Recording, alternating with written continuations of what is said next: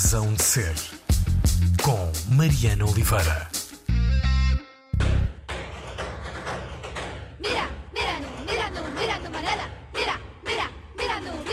Estão a ouvir Mirandum, é o novo tema da Amy Curl. Serve de abertura à próxima hora de conversa na Razão de Ser com a Amy Curl. Uh, no cartão de cidadão diz uh, Catarina Miranda, portanto vamos uh, andar sempre a balançar entre estas duas identidades ou formas de nomear. A Catarina nasceu em 1990 em Vila Real, uh, viveu algum tempo fora de Portugal, mas está de volta agora. Não sei bem se é um regresso ou se é um novo começo, já vamos saber disso. Uh, já a Amy Curl nasceu alguns anos depois. Uh, vamos chamar-lhe uma espécie de heterónimo. Olá, Catarina, e obrigada Olá. por vires eh, à Antena 3 e à razão de Obrigada, ser. eu. Uh, nós estamos a ter esta conversa com um pedaço uh, generoso de mar entre nós. Converso contigo em Sim. ligação até aos estúdios da RTP no Funchal, porque foi para a Madeira que tu te mudaste, uh, depois de uma vida de emigrada na, na Dinamarca. Um, há quanto tempo é que estás na Madeira? Há um ano e meio. Sim, eu, eu disse há pouco no, no início que não, sabia bem se era um regresso ou um começar de novo. Foi um regresso a Portugal, por um lado, mas a Madeira é um, era um sítio novo para ti também, ou não? Qual era a tua ligação? Sim. Não, eu nunca tinha visitado a Madeira. Bem, a ideia surgiu porque quando aconteceu a pandemia, nós, eu tive o meu, o meu filho em Vila Real por acidente, porque Uhum. supostamente eu vim para trabalhar, eh, para tocar a tour. Depois a tour ficou cancelada e ele nasceu em Vila Real, três meses antes da, da data. Uhum. Entretanto, quando acabou a, a hospitalização, fomos para, para a Dinamarca e quando chegámos à Dinamarca, o estado de emergência chegou lá. Ou seja, nós tínhamos vindo de Portugal de, uma, de um lockdown e de, e de contingências e depois chegámos lá e mais contingências. E isto aconteceu durante o inverno. Ou seja, nós chegámos lá em outubro, portanto, durante eh, o inverno foi passado todo em casa. E Aham. lá não é como aqui em Portugal que dá para ir dar umas voltas ao parque, lá é mesmo frio. Inverno é a sério, não é? E não dá para amamentar o bebê cá fora, ou, hum, esse tipo de coisas. Então, tinha um amigo meu que, que se mudou para a Madeira há uns anos atrás e cada vez que eu via fotos dele ou, ou que ele me mandava e tal, eu ficava super invejosa e ficava, ficava super curiosa de- daquele lugar e, e de, de visitar. E então fui, fui tentando convencer o, o, Andrés, que é o meu namorado, a tentar eh, passar umas férias. E nós viemos duas semanas, éramos só para passar duas semanas, acabámos por ficar dois meses. Ok. E depois dos dois meses, nós tínhamos a ideia de voltar à Dinamarca e fazer o coletivo artístico lá. E, entretanto, à meio da noite, o Andrés vira-se e diz: Porquê é que não fazemos aqui? E eu comecei a chorar, comecei a ficar super emocionada. Oh, isso era incrível. Pronto. E, hum, e- e assim foi. E Portanto, foi um, um encanto que, vo- que vos bateu aos dois, felizmente. Sim. Sim. É, eu não sabia que. É assim, eu nunca tinha visitado a Madeira, nem sequer os Açores. Isto é terrível, eu tenho que ir lá urgentemente. Mas pff, é- a natureza que existe aqui é, é espetacular.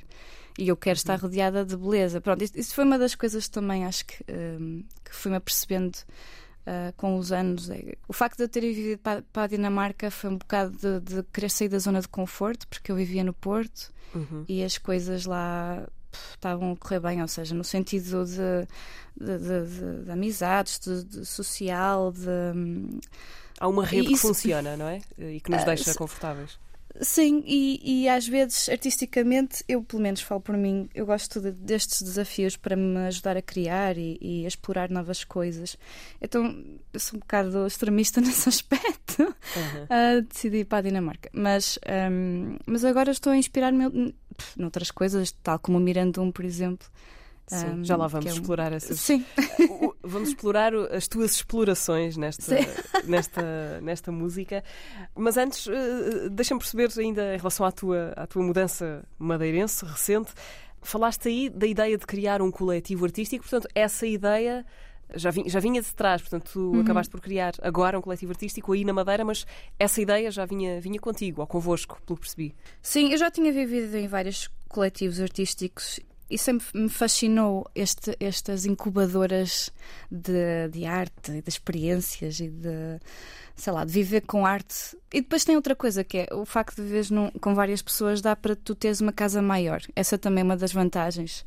E eu Portanto, gosto de ter. Diz, diz. É um coletivo artístico no sentido total, ou seja, pessoas É. com quem partilhas a vida, é isso? Sim, é isso. É, é super extremista.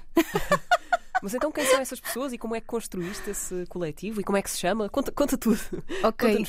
hum, nós quando viemos cá de férias, depois desses dois meses em que ficámos a alongar a estadia, sentámos no Forte de Santiago, que é dos nossos spots favoritos. Não sei se conheces, mas é assim um, um spot muito, muito engraçado. É muito, muito rural no sentido, não há muitos turistas, agora há mais, claro, mas ainda há aquela, aquele sentido de, de aldeia ali. Aham. O pessoal conhece todos uns aos outros.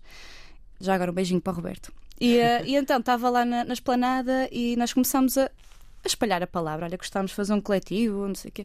E de repente as pessoas que estavam à nossa volta começaram: Ai, eu também gostava muito de, de fazer esse é um sonho da minha vida. Nananana. E então de repente tínhamos cinco pessoas interessadas. Uhum. E, em formar eh, essa espécie de comunidade, é isso? Sim, sim, de, de coletivo, assim, Uhum. como- podemos nos chamar comunidade, mas, mas eu gosto mais de chamar-lhe um coletivo cultural, porque comunidade, isso depois é, é, o- é a, é a consequência do coletivo que se formou agora e que realmente agora é uma, uma espécie de comunidade. Mas eh, na altura é um coletivo de pessoas que se querem juntar e fazer coisas artísticas. Uhum. E então, pronto, uma das pessoas foi a Madalena eh, Viveiros, que disse logo que conhecia uma casa que tinha servido para vários coletivos anteriores. Nós fomos ver a casa, a casa estava completamente. ah, eh, precisava de manutenção Uhum. e até ficámos um bocado assim naquela tipo, ah, se calhar não é a casa ideal porque isto vai ter, vai ter que ter aqui um, um trabalho, pronto. Mas também não encontramos melhor e sinceramente eu não me arrependo de nada. É uma casa incrível, é no centro, é, tem um pátio coberto e, e nós chamamos-lhe o coletivo Escola Normal. E o que nós fazemos é, nós começámos por fazer eventos lá em casa, os vizinhos começaram-se a chatear. Aliás, a maior parte dos vizinhos, é engraçado, porque a maior parte dos vizinhos que vive à nossa volta são portugueses. E eles todos, nós uma vez fomos casa a casa a perguntar se eh, se incomodávamos ou se, o que é que podíamos mudar. E, e eles todos disseram que, porque era só uma vez por semana, fazíamos uma jam session, que era uma benção, porque naquela altura, isto foi no início da pandemia, eh, no início, durante, portanto, isto é 2020 a 2021, exato, porque ainda estávamos na. ahm, aqui ainda havia ah, a curfew, como é que se diz? O, o- Ah, ok, o recolher confi- obrigatório. recolher obrigatório.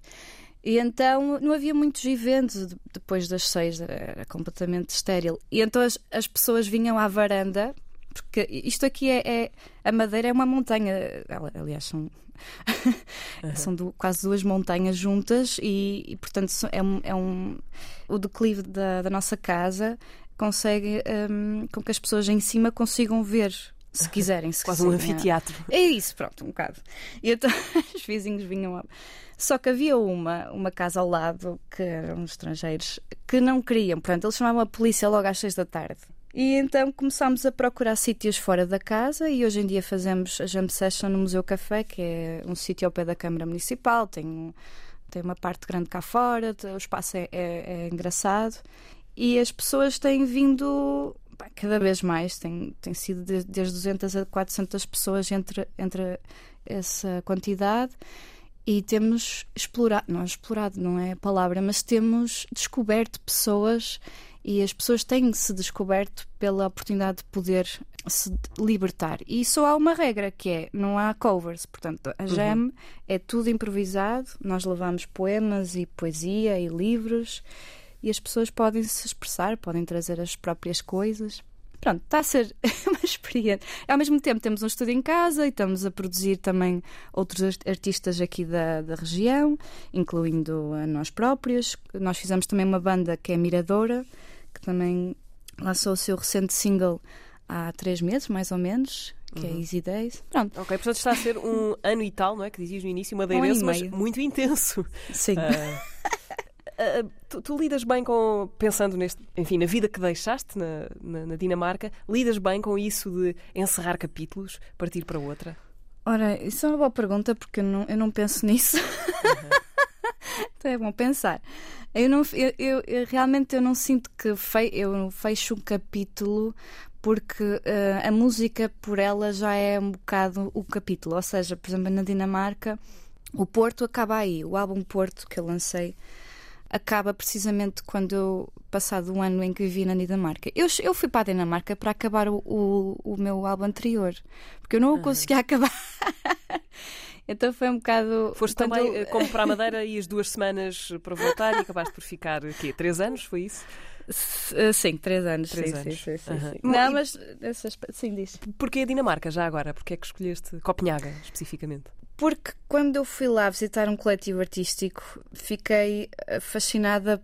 Aliás, eu sempre gostei da, da cultura nórdica. Sempre das minhas bandas favoritas são todas nórdicos, suecos, eh, islandeses, eh, dinamarqueses. E então decidi que era um espaço em que podia me ajudar a crescer artisticamente e, aliás, fez crescer bastante, porque eles têm uma mentalidade completamente diferente. Por exemplo, a cena que nós temos aqui, que ainda vem um bocado da religião católica, eh, aquela coisa de, de sentirmos culpados por, eh, sei lá, tanta coisa. Não quero nomear, mas uma, das, uma das coisas que eu senti é a parte da.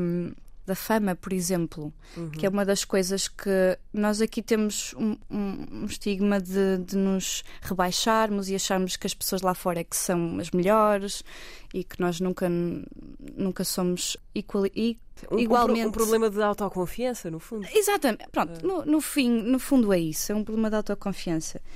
E eles lá não têm esse problema. Eles são muito centrados, são muito individualistas nesse sentido. No- O que pode ser bom, pode ser mau. Mas a nível artístico é, é impressionante. Eles eh, lidam com a própria arte muito sério, são muito sérios a fazerem o que fazem.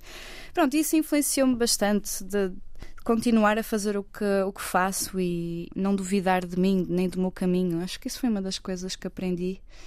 E subir a qualidade também, a, nível, a nível de estético, de, de sonoro.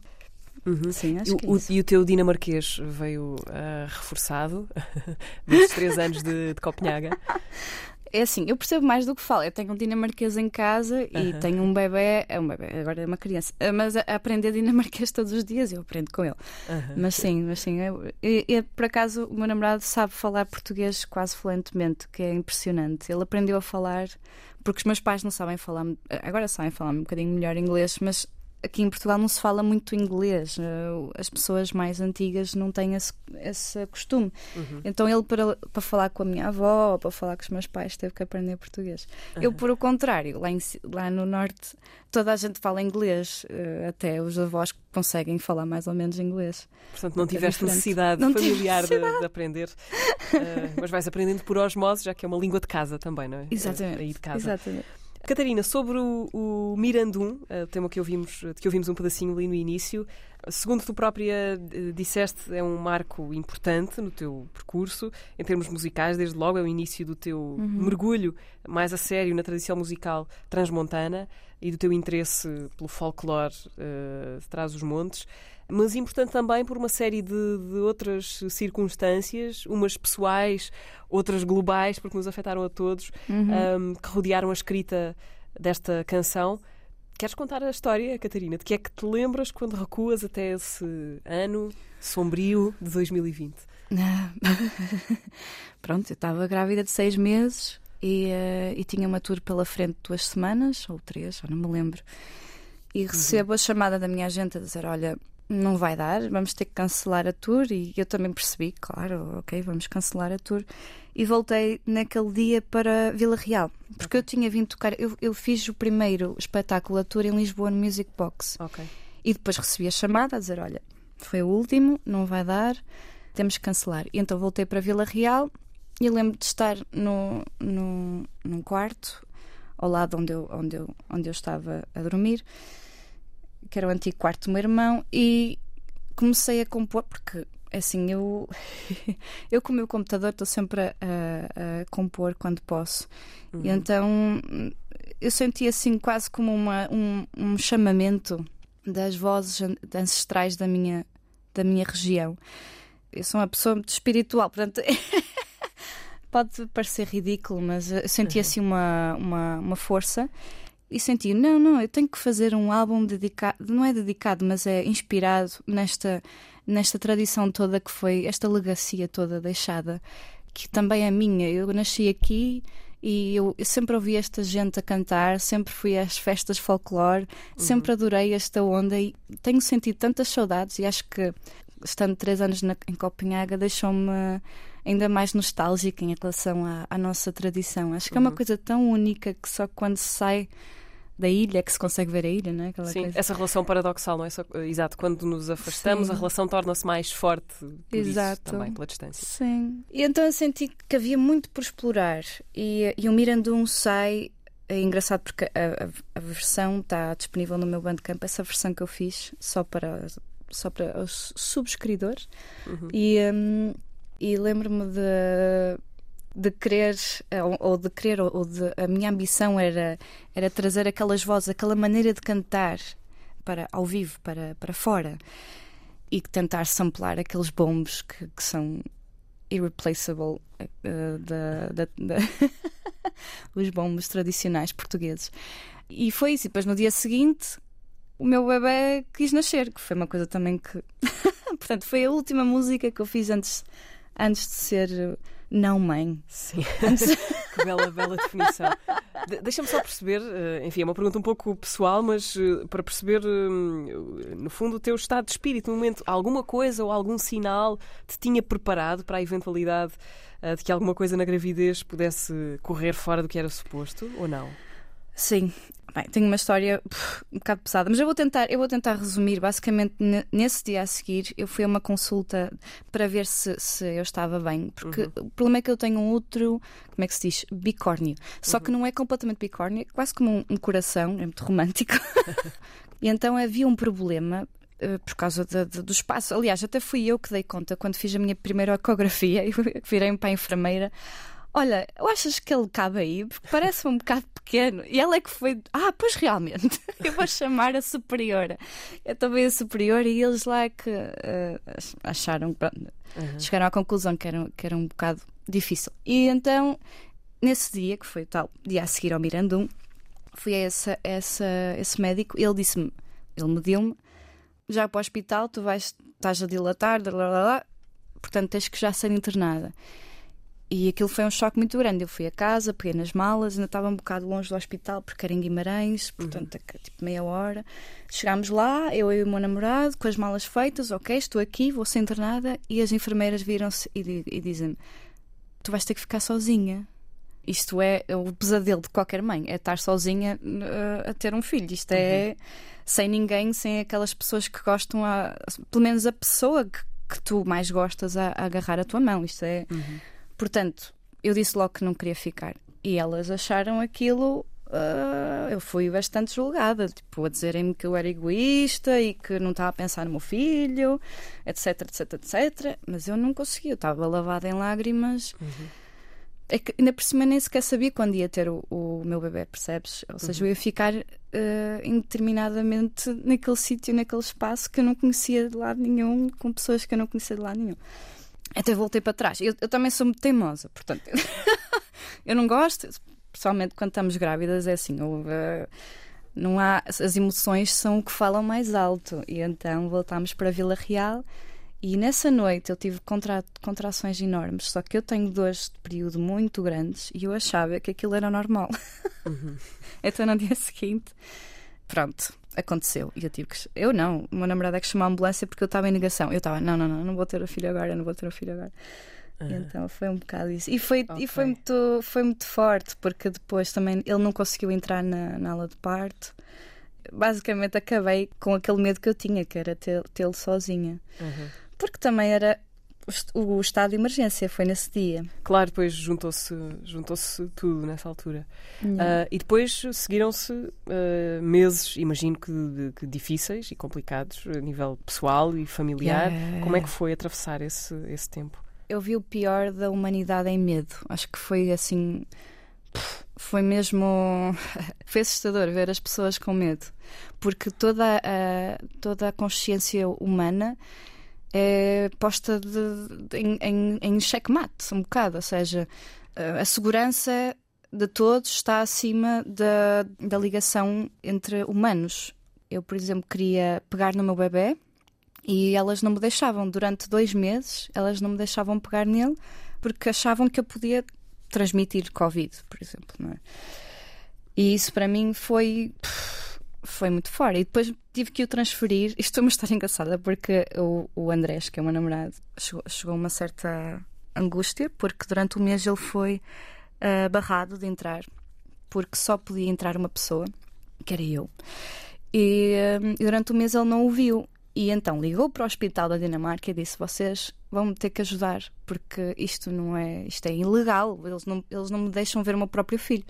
E o chefe da, da neonatologia do hospital de, de, de, Copenhaga ligou para o hospital de Guimarães a dizer: vocês têm que já uh, fazer as contas, como é que está, os procedimentos todos do bebê, porque nós vamos enviá-lo, vamos trazê-lo de helicóptero para, para Copenhaga. Bem, eles a partir daí começaram também a tratar uh, o caso de outra maneira. O, o pessoal lá de Guimarães começou assim, ok, pronto, não sabia tal, porque uh, ele é dinamarquês, tá, ah, ah, porque até então foi uhum. um bocado. É, eles, é assim, toda a gente estava a passar um processo tão difícil que, hum, por mais que quisesses ganhar o afeto das pessoas, uh, as pessoas estavam sempre com medo à frente, então era muito difícil uhum. ter um bocadinho de compreensão. Mas pronto, depois acabámos por perceber que era muito caro, eram para aí 20 mil euros só para, só para vir o helicóptero. Portanto, acabámos por transferi-lo para Praga e aí sim eles deixavam pegar ao colo e foi uma transformação muito grande. Até próprio uh, o bebê viu-se uma diferença só no dia em que eu peguei ao colo. Ele tirou, portanto, ele tinha uma máscara de oxigênio uhum. e no dia em que eu peguei ao colo, ele, ele no dia seguinte já só tinha uma, uh, tipo, uns tubinhos a passar por cima da boca, sabes? The power of love.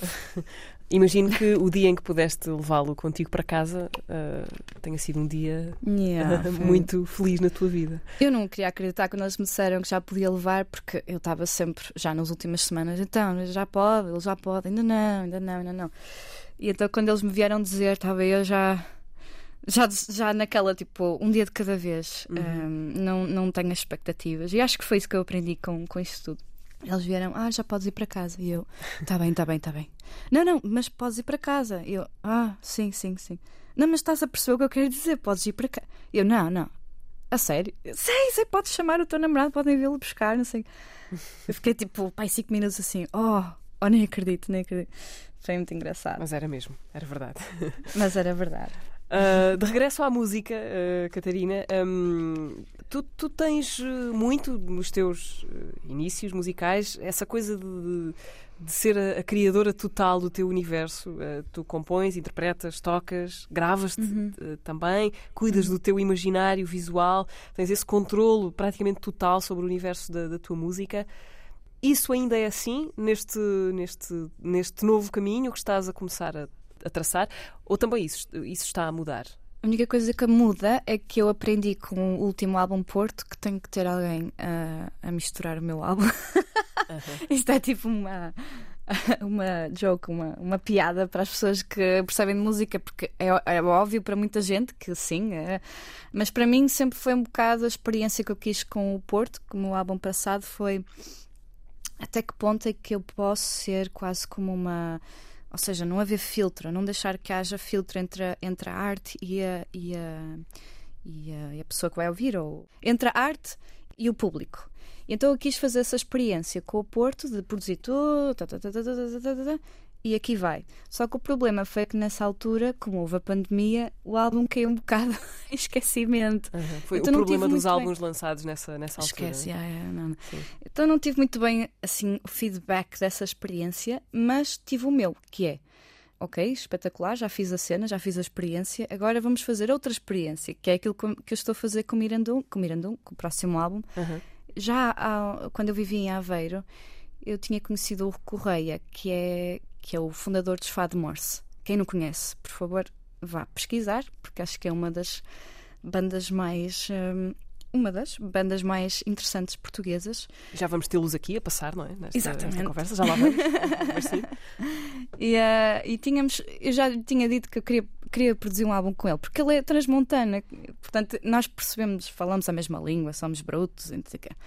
E, então, quando, quando eu compus o Mirandum e compus as restantes músicas que vêm para o próximo álbum, eu pensei que ele iria cair que nem uma luva. E então É Assim, eu estou super feliz com o resultado.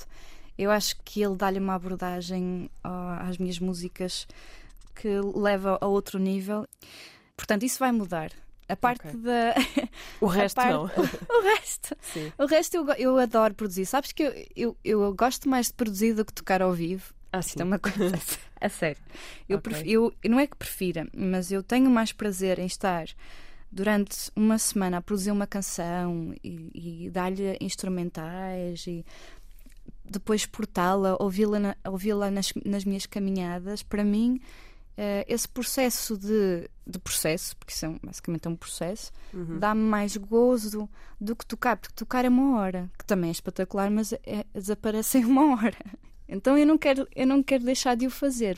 Uhum. Mas, mas acho que a parte de, de mixar um tema, que é a parte de pegar nas faixas todas que eu gravei e um, equalizá-las, pô-las nos, nos níveis certos, isso sim, acho que acho que estou a chegar à conclusão que tem que ser tem que ser alguém que eu acho que, que encaixe e que perceba aquilo que eu quero transmitir. Porque eu já trabalhei com outros pro- produtores e também já tive álbuns com, com a mixagem feita por eles. Mas o, o Hugo, o que está a fazer, é além disso, está, está a dar-lhe um bocado de produção. Portanto, ele está a coproduzir o álbum comigo e está-lhe a dar uma roupagem que, que eu acho que vai, vai levar a minha música a um nível ah, acima daquilo que eu tenho feito. Uhum. Portanto, é uma mais-valia. Ah, o disco já tem data ou preferes não, não adiantar prazos? Eu prefiro não adiantar porque Ok. cada vez que eu digo que vai sair assim, sai assado, portanto não vou. Mas é assim, ou no final deste ano ou in- início do próximo, no máximo. Então esperamos por ele. Até lá temos o Mirandum para ouvir, já agora com um vídeo gravado já aí na Madeira, não é? Sim, num sítio espetacular. Que é onde? é- Já agora? É, pronto, é, é o Fanal. Eu, eu, eu, não gosto muito de dizer o nome porque eu não quero que muitos turistas vão para lá. então não quero divulgar muito porque aquilo é, é, o da- é das zonas. Não sei se sabes, mas a Madeira foi, eh, foi toda ardida. Quando, passado uns anos, séculos de terem descoberto, eles perceberam que não conseguiam fazer aqui nada porque a natureza era tão, tão forte que decidiram queimar tudo. E, e uma das coisas que ficou foi esta floresta. E esta floresta é uma das mais antigas do mundo, ou da Europa, pelo menos.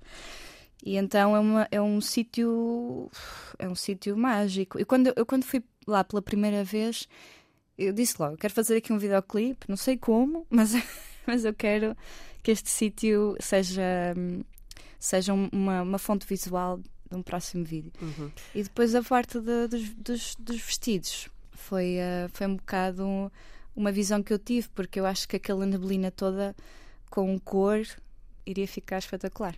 Então vamos dizer baixinho o nome do fanal para não, para não aparecer muita gente. Ah, tu dizes a dada altura na, na música, ah, como já disse, outra voz muito querida da música portuguesa, o que eu andei para aqui chegar. No fundo é isso que te vou querer perguntar daqui para a frente. Estas conversas são sempre isso, não é? Uma maneira de saber o que é que se andou para aqui chegar. Mas antes de continuarmos, Catarina, vamos ouvir Riverman do Nick Drake. Ah, eu gostava que tu me dissesses ah, porquê. Ora, a Riverman, que é eh, de Nick Drake, foi uma canção que me inspirou muito no álbum Porto. E eu quis, eu quis que, que tu passasses porque eu acho que é das músicas mais bonitas do mundo. Para Ok. mim. Para Parece, mim. parece uma ótima razão para, Para mim. para escolher uma música. porque é, é da letra, a letra é, epá, é não sei. Eu não tenho assim uma relação, não te posso contar assim uma história emocional relacionada com esta música, mas é algo que eu ouço e digo isto eh, faz-me sentir que não estou só. Pronto. Acho, que, acho que é suficiente. Ok, Nick Drake, Riverman, escolha da Catarina Miranda, Amy Curl, convidada hoje na Razão de Ser. Razão de ser. Esta é a Riverman do Nick Drake, a escolha da Amy Curl, Catarina Miranda. É com ela que estamos à conversa ah, nesta manhã de sábado. Isto de, de ter um nome artístico diferente do nome civil, ah, Catarina, é uma boa forma de separar as águas entre vida e trabalho. Ah, um trabalho que, neste caso, é artístico. ah, ou lá por se usar um nome diferente, não, não se muda a pele com essa, com essa facilidade. Até agora tem-me dado jeito, porque às vezes, por exemplo, sei lá, quero enviar uma carta ou quero enviar uma cena qualquer, eu posso ensinar com o nome e depois ainda por cima tenho um último nome que também é diferente. Também não vou dizer que é assim, tenho, essa, tenho esse trunfo de lado. ok. Não, é sabes que eu gosto muito da, da, minha, da minha privacidade eh, enquanto pessoa e acho que isso foi uma das coisas que sempre me que sempre se, se impôs entre o caminho da, da- do meu reconhecimento, porque eu tenho um bocado de fobia a, a ser eh, conhecida, sabes? E então, o Amy Curl, quando eu, quando eu criei esse nome, era basicamente para eu dizer aquilo que eu me apetecesse sem que ninguém dissesse, ah, isto és tu a dizer. Pronto. Uhum. Principalmente os meus pais. Ok. Criar um certo assim- af- afastamento, não é? Entre, Sim, entre a e- música e... a pessoa. Sim, porque acho que, é assim, principalmente Portugal, é crescer. Em Portugal tem esse bloqueio que é. Ah, O que é que as pessoas vão pensar? E as pessoas que eu também, conheço vão pensar. sim. Depois já venho de uma cidade pequenina, na Sim. Vila Real, tem esse, tem esse lado. E também é um bocado. Ser artista é assim um bocado ah, não compreendido. Ah, Hoje em dia já é mais um bocadinho, mas. Portanto, separar as águas tem sempre esse lado. Eu poder fazer as experiências que eu quiser Uhum. com o meu alter ego e depois ah, assinar Catarina Miranda e ninguém me reconhecer e ninguém. Ah, tu é que és a Amy Curl, estás a ver? Aham. Eu prefiro que ah, isso seja um, um- seja posto de lado. Mas isso, isso vai-te acontecendo ao longo da vida, essa coisa de ah, tu é que és a Amy Curl. Presumo que tenhas De algumas dessas quando. histórias. De vez em quando, sim, sim. Depois do, do Festival da Canção, por exemplo, isso aconteceu-me. Sei lá, por exemplo, eu fui a, um dos clubes onde eu costumava dançar Lindy Hop todas as semanas. Dançar e conviver com os meus amigos, é, tipo, um, dos espaços que eu mais gostava de conviver. E estavam lá algumas pessoas à minha espera porque sabiam que eu ia lá para me pedir autógrafos. E isso para mim foi uma invasão à minha privacidade. Por exemplo, foi, uma, foi um choque e algumas delas foram um bocado agressivas e, e eu fiquei em choque. Eu sentei-me logo, nem consegui dançar, fiquei mesmo. Mas pronto, isso é uma coisa que eu estou a tentar. Estou a tentar eh, eh, apaziguar em mim e, e reestruturar, porque eu sei que, que é possível viver uma vida sendo reconhecido. Eu, aliás, estou a fazer essa experiência aqui na Madeira, porque isto é um lugar mesmo pequenino e fazendo esta, este serviço da- das GEMS e da escola normal, há muita gente que nos conhece e que sei lá, não- e eu acabei por. Estou a acabar por re- eh, realize. eh, Uhum. A, a perceber. A perceber-me. Estás, estás a perceber. é que eu falo inglês muito eh, durante o dia todo, então é um bocado esquisito às vezes Por exemplo, encontrar as palavras. Uma, sim, um caldo linguístico que. Mas eu estou a perceber, por exemplo, eu agora adoro isso. Eu gosto de chegar aos sítios e as pessoas conhecem, eu conheço e está tudo bem. E somos pessoas, sabes? E acho que isso é acho que era um lado meu de menina de não querer ter responsabilidade sobre a minha pessoa. E estou a chegar à conclusão que, hum, mas pronto, estas coisas demoram um bocado de tempo de curar traumas. Aham. É chato. Já que falaste aí dessa, dessa experiência, o Festival da Canção, ah, participaste há 5 anos, mais ou menos, 2018, ahm, com uma canção do Júlio Rezende. Correu muito bem essa participação, não é? Ficaste em segundo lugar. ah, foi isso. sim.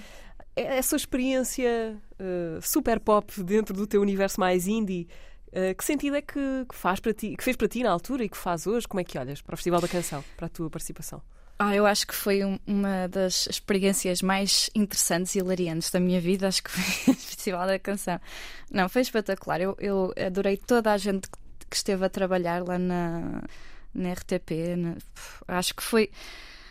Foi uma experiência mesmo bonita. E apesar de, de- Pronto, a canção não é o meu estilo, não é aquilo que eu faria, por isso é que assinei como Catarina Miranda porque achei que, que- que fazia sentido de separar as águas. Quem conhece a Amy Curl não vai ouvir aquela música e vice-versa, se calhar, pronto.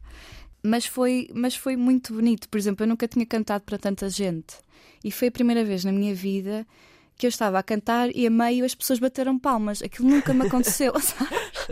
Que eu até desafinei. Tipo, Sim. uma coisa que, que eu não conseguia controlar, nem sequer a minha voz. O meu corpo começou a vibrar como eu nunca sentia antes. E f- foi muito forte, foi mesmo. Aliás, eu no fim depois dou uma entrevista horrível, que eu estou, nem sequer sei o que é que estou a dizer, em que eu digo, porque o público, porque, porque o público, eh, não sei o quê.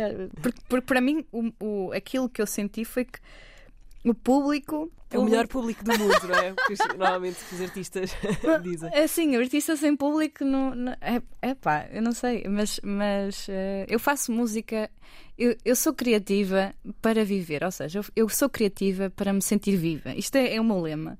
Eu não faço música para cantar para um público, estás a entender o que eu quero dizer? Eu, eu faço porque é assim que me sinto viva. Fazes porque tem de ser e depois E a consequência disso é partilhares isso com outros. Exatamente. E essa consequência que é cantar como para muita gente é das coisas mais eh, eh, eh, místicas. Para mim foi, um- foi um, acontecimento místico. Não sei explicar muito bem. Eu ainda estou a tentar encontrar palavras para, para, aquela, para aquela emoção. Mas é, é, é terrível, sabes? É, assim uma- é um misto de, de terrível com, com deslumbrante. Aham. Ok. São dois sentimentos que eu consigo imaginar eh, próximos um do outro. Ahm, eh, Catarina, traçando aqui, ou tentando fazer isso, traçar um mapa com as cidades da tua vida, já falámos de, de Vila Real, onde, eh, onde, onde nasceste, do Porto, que deu um nome a um dos teus álbuns, ah, de Copenhaga, mas antes disso, tu foste estudar guitarra para Aveiro, foi, foi assim, antes do Porto? Eh, não, eu, eu fui estudar cinema para o Porto. Eu guitarra estudei foi em Vila Real. Ah, ok. Estudei três anos no Conservatório de Vila Real e um ano de formação em canto lírico. Uhum. E depois ainda fui para Viseu estudar artes plásticas e multimédia durante um ano. Que foi na altura em que lancei o Origins. E que basicamente chumbei a tudo, mas tirei 20 a desenho. Eu, eu orgulho muito de dizer isto. mas foi numa altura em que eu estava a tocar muito, então não consegui conciliar todas as coisas. Ok, mas Aveiro eh, não entra aqui nesta, nesta E coisa? Aveiro foi onde eu vivi seis, an- seis anos. Ah.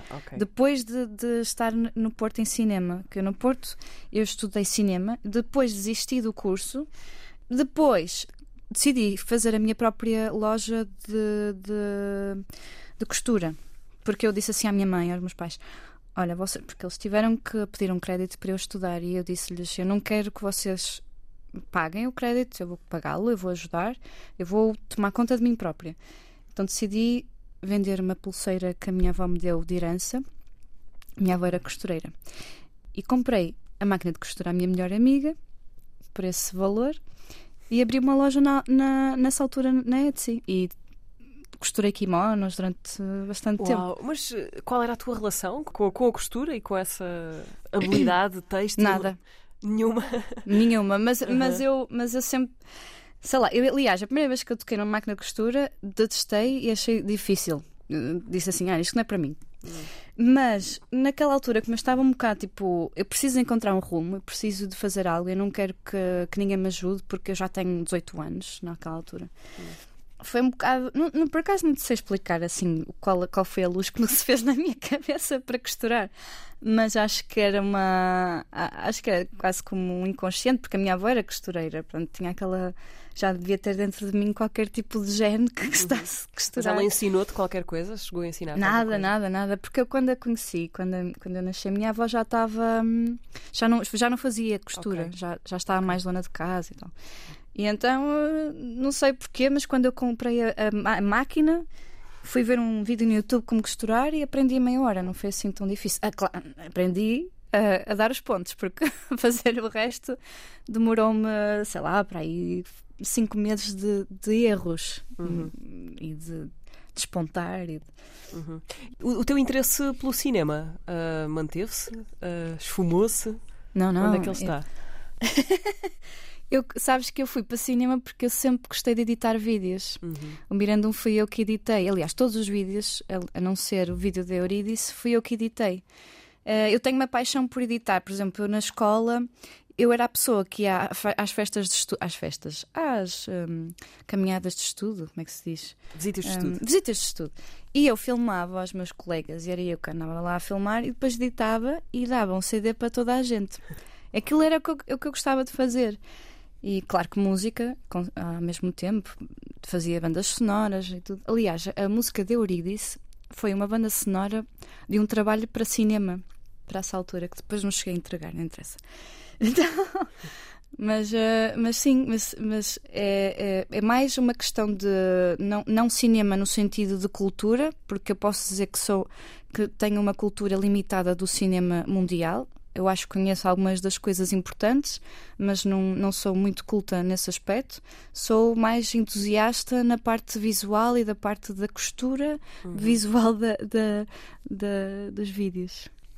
Catarina, já vamos continuar a destrinçar uh, estes teus caminhos. Para já ouvimos a segunda música que tu escolheste e vamos até ao Brasil, desta vez, para ouvir a Elis Regina uh, e a canção O Paniguinho. Uh, o, que é que, o que é que a tua vida tem a ver com esta canção?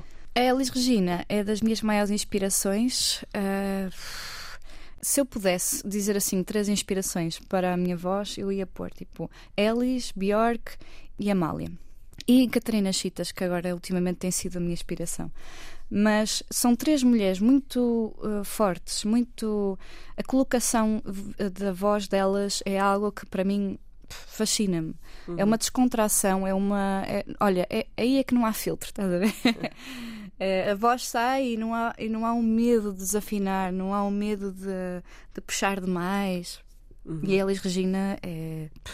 Aliás, a Bjork era fã da Elis. Não sei se sabes, mas fica não aqui sabia, não sabia. a curiosidade que é, que é interessante, porque, hum, porque elas realmente. A Bjork tem um bocadinho. Eu consigo perceber onde é que ela foi buscar algumas coisas. Uhum. Mas Elis é. E, e há uma coisa também muito gira da Elis, não sei, para quem viu o filme da, da Elis que se fez ultimamente, em que ela vai a um clube e, e, e um senhor. Ela ela estava basicamente à procura de um, de um sítio para trabalhar e ter dinheiro para enviar para a família. Uhum. E ela entra num clube de, assim famoso na altura. em- e eles estão à procura de uma vocalista e ela vira-se: Você está à procura de uma vocalista? Ah, sim, estou à procura de uma vocalista. Então você tem sorte, porque eu sou a, ma- a maior vocalista do Brasil. É, é pá, aquilo marcou-me. Que, poça, que confiança, adoro. Isso é uma cena é tão difícil de o fazer. E ela conseguiu o trabalho e, e tornou-se uma das maiores cantoras do Brasil. Ok. Um shot de confiança com Elis Regina hoje, agora na Razão de Ser. Razão de Ser. Ouvimos a Elis Regina, escolha da Catarina Miranda, Amy Curl, convidada hoje nesta Razão de Ser. Neste final de conversa, gostava de regressar ao princípio, à primeira cidade da tua vida, Vila Real, que já aqui fomos falando. Como é que foi isso de crescer em Vila Real nos anos 90? Não é? nasceste, tu nasceste com a própria década de, de 90. Sim. Ahm, como é que lembras esses teus primeiros anos em Vila Real? Sem internet. Pois, não havia internet. Mas eu, eu tive uma infância muito gira, porque eu passei a maior parte na natureza. Não havia aquela coisa que hoje em dia existe, que é ah, não deixes de sair à rua, vai ver a tua irmã. Aquela coisa de, de estar super de haver uma super proteção em relação às crianças. Eu cresci um bocado a menina da, da rua. Meus pais deixavam-me sair, eu estava sempre a brincar com os meus amigos eh, do- do- do- dos meus vizinhos, íamos para sítios que os meus pais nem sabiam. Sítio- os nossos sítios favoritos eram uma fábrica de pneus, por exemplo, que era assim uma cena. E ao mesmo tempo tinha o quintal da minha avó, passava lá muitas, muitas horas a, a brincar com as formigas, que era uma coisa que eu adorava. Portanto, nesse sentido, a natureza, eh, Vila Real, foi uma das coisas que mais me inspirou. Agora, a parte de estar longe, por exemplo, isso depois veio sentir mais quando fui adolescente. Hum, quando nós somos adolescentes, temos um bocado aquela coisa de, de querer sair e querer descobrir quem somos. E, e sempre me senti muito, muito isolada, muito. É, é sempre uma nostalgia, por exemplo. Aquela coisa de, de meter-me num autocarro para ir para Lisboa, por exemplo, e, e apetecer-me ficar em Lisboa e não querer voltar porque sabia que ia para, para o fim do mundo. Os, os teus pais estão, estão ligados às artes, particularmente à música também, à composição. Eles tinham Yeah. uma banda, era isso? Yeah. Os teus pais tinham uma banda? Tinha, tinhas terceira margem. Eu, Ok. eu cresci com os meus pais a, a terem ensaios, um bocado como o, meu filho está agora a passar Aham. e, ter várias babysitters a tomar conta de mim. Aliás, uma de cada vez, claro. É muito interessante porque, porque deu-me. Eu, eu acho que há uma tristeza em mim deles nunca terem sido reconhecidos porque eles têm músicas muito, muito bonitas. A minha mãe é poetisa, além de ser professora de português. Uhum. E, é- e as letras são, são deliciosas e acho que vai ser um dos meus projetos futuros vai ser resgatar a arte que eles que eles têm eles continuam a tocar, atenção Eh, hoje em dia eles chamam-se Destinatos Obdura um nome muito fácil de decorar e, e- de perceber Eh, mas eu, vou tentar em, res- resgatar as músicas mais antigas porque eles já não tocam el- eh, essas, essas canções e, são, e é uma pena porque se não for eu a, a regravar. Eles nunca lançaram um álbum, por exemplo, Uhum. e é uma das coisas que nós estamos a tentar fazer com eles quando eles vêm aqui à Madeira é regravar um bocado o que eles têm feito. Portanto, quando eras miúda, o teu, o teu ir para o trabalho com os pais era, por exemplo, andar eh, nos bastidores de um palco a, a ouvir Sim. ensaios, instrumentos, confusão de, de ensaios, eh, era isso? Sim, sim, sim, sim. Mas a maior parte das vezes eles punham-me com a babysitter, que eles curtiam estar sozinhos. eu percebo, Ok. eu agora não consigo julgar. Sim. Ma- Mas, Mas imagino que assim. esse, esse frémito do palco e da performance Uhum. n- não te era estranho quando depois chegou a tua vez de pisar um palco e de fazer isso. Não, a minha, a minha mãe compunha também músicas para peças de teatro para crianças, ou seja, ela Ok. trabalhava num teatro naquela altura, enquanto fazia música também fazia esse trabalho. E esse era das, essas são das coisas da, da- do que estás a dizer, do palco e do Uhum. backstage, isso é o que eu me lembro mais. E, e é das memórias mais bonitas que eu tenho das pessoas a chegarem aos à parte de trás do palco, aos bastidores, e despirem-se, vestirem-se e tirarem roupa e porem roupa. E, e eu adorava o- o- os figurinos, o, o, aquela, os charrios dos figurinos era das minhas coisas favoritas, aquelas fantasias todas. Bom, faz que- sentido com o episódio da costura aqui. Ah, sim. Vamos encontrar ligações assim. Mas eles sempre foram muito simpáticos comigo, porque eles, sei lá, os atores têm sempre bom humor, ou pelo menos aqueles que eu, que eu conheci. Então eu dizia qualquer coisa, eles riam-se muito e eu senti-me sempre muito amada ne- nesse, nesse universo. Uhum.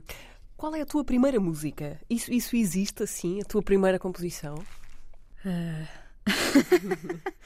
É capaz a primeira de coisa dizer- artesanal que fizeste e a que chamaste Não. canção? Eu- comecei a gravar as minhas canções no estúdio do meu pai, porque ele tinha um estúdio na garagem onde ele, onde ele gravava a banda dele e eu comecei a gravar as minhas coisas também. E entretanto eu perdi um bocado o sentido do que é que foi a primeira música, porque naquela altura Ok. eu gravava todos os dias, aquilo era a minha vida.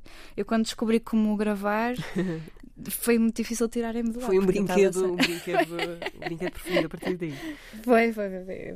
E, e mostravas essas coisas aos teus pais? Não, não, não, não, não, não. Eu tinha uma fobia muito grande de mostrar a quem quer que, que fosse. E, e, eh, aliás, a primeira vez que tive um concerto foi porque eu estava.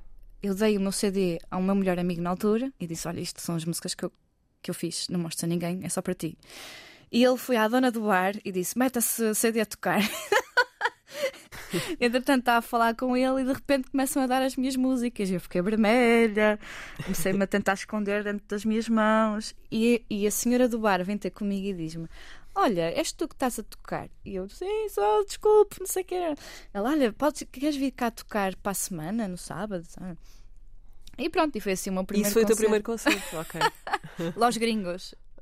Da senhora, do bar da, da senhora. ok. É sim, senhora. Hum, Catarina, estamos mesmo, mesmo a terminar. Uh, quero perguntar-te, hum, caso queiras partilhar concertos próximos, datas que tenhas em vista, onde é que podes ser vista nos próximos tempos? Sim, eh, as datas mais oficiais de lançamento eu vou deixá-las mais para a frente, mas para já podem saber que vou tocar dia 4 de agosto ao Festival Festança, em Baião. Ok. Para fechar, vamos ouvir a Karma Art dos Fado Morse, de, de que já falaste há bocadinho no início. Hum, e aqui tens razões muito pessoais para a escolha Sim. desta canção. Sim, sim, sim. Ouçam e sigam Fado Morse e ve- vejam o concerto dele, porque eu, acho que é das experiências mais puf, impactful. hum, que podem fazer. Uhum. Olha, queria só agradecer-te a ti, Mariana, por este tempo e as perguntas fantásticas que fizeste e pela tua energia. Ora Foi essa, muito bonito estar essa. aqui. Obrigada, apesar de Muito não, obrigada. não estarmos frente a frente. Ah, estamos aqui a contemplar eh, cada um o seu ecrã. Catarina, obrigada. Ah, obrigada eu, eu. Pela, pela tua disponibilidade. Ah, Catarina Miranda, Amy Curl, é sempre preciso fazer este Uhum. parênteses. Foi, ela, foi com ela que conversámos esta manhã, na razão de ser, em ligação até ao Funchal, que é agora a morada ah, da Catarina. Vamos ouvir os Fado Morse. Para terminar, a razão de ser fica disponível no RTP Play e em podcast. Obrigada por nos ouvirem. Boa tarde e bom fim de semana. Razão de ser.